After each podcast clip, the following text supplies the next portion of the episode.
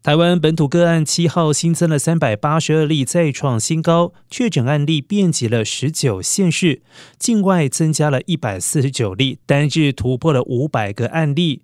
而中央疫情指挥中心指挥官陈时中表示，个案数还会持续的上升，预估一到两个月内达到最高峰，而疫情将会持续到六月底，而且还不到尾声。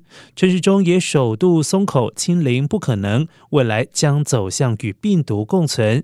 下周计划试办轻症在家隔离，同时也将调整停课标准。